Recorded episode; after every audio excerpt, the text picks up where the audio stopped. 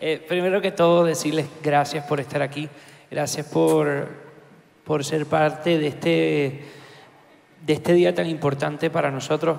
Yo, mm, bueno, desde que me desperté no he parado de llorar. Me, me ha dado mucha felicidad y mucha emoción porque nosotros hemos soñado con este momento. Y que nosotros los que estamos aquí, antes de que arranque el show y que venga el resto de la gente, somos los encargados de cómo de setear el mood, la vibra, el vibe. ¿Ok? El vibe. O sea, Dice, Hey, apágame este fuego, mami. Que me estoy respirando casi. Apágame este fuego, mami. Nació desde que te conocí. bueno, esto ya de por sí es un sueño hecho realidad todo. De hecho, hace 10 años y dos meses exactamente, estamos en este mismo escenario abriéndole los conciertos a los Teen Angels. Entonces, es como un, eh, es como un hermoso momento realmente espiritual para nosotros. O sea, estábamos entrando, cuando entramos a los camerinos vimos nuestros nombres ahí, nuestra foto en la, en la entrada. De verdad nos conmovimos mucho, nos emocionamos mucho.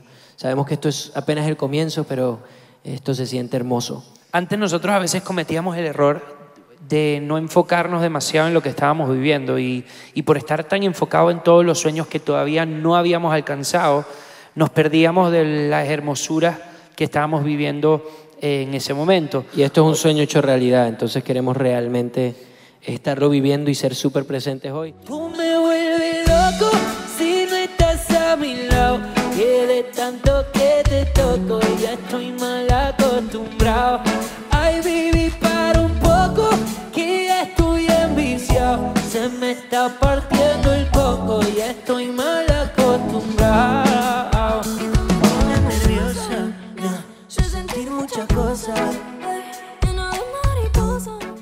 Diario de sueños y escribí en el diario de sueños, eh, vamos a agotar todas las fechas de esta, de esta gira.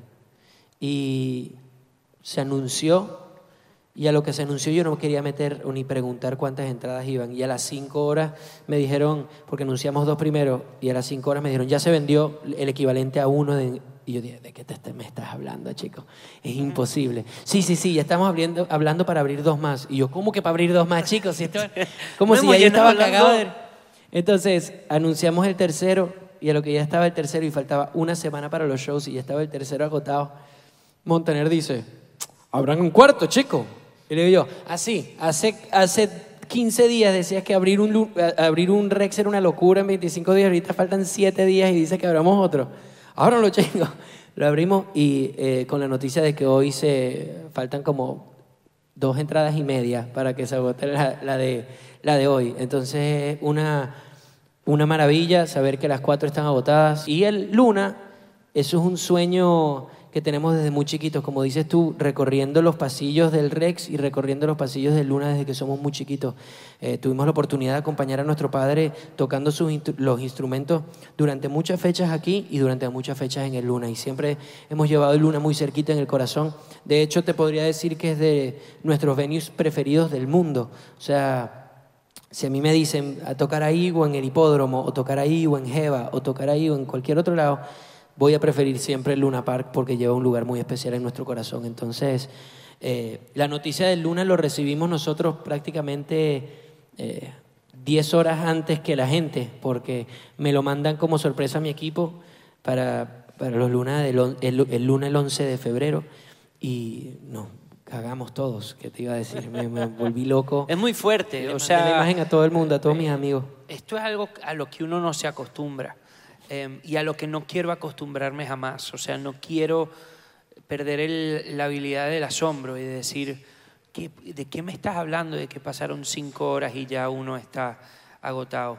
Em, es, un, es una locura, no es normal. O sea, y no quiero que para mí sea una cosa que en mi mente, aunque gracias a Dios, si Dios quiere, siga sucediendo, quiero siempre poder asombrarme y quiero siempre poder emocionarme cuando me digan, hey, se acaba de, de vender otro. Que me muero por besarte la boca, mamá.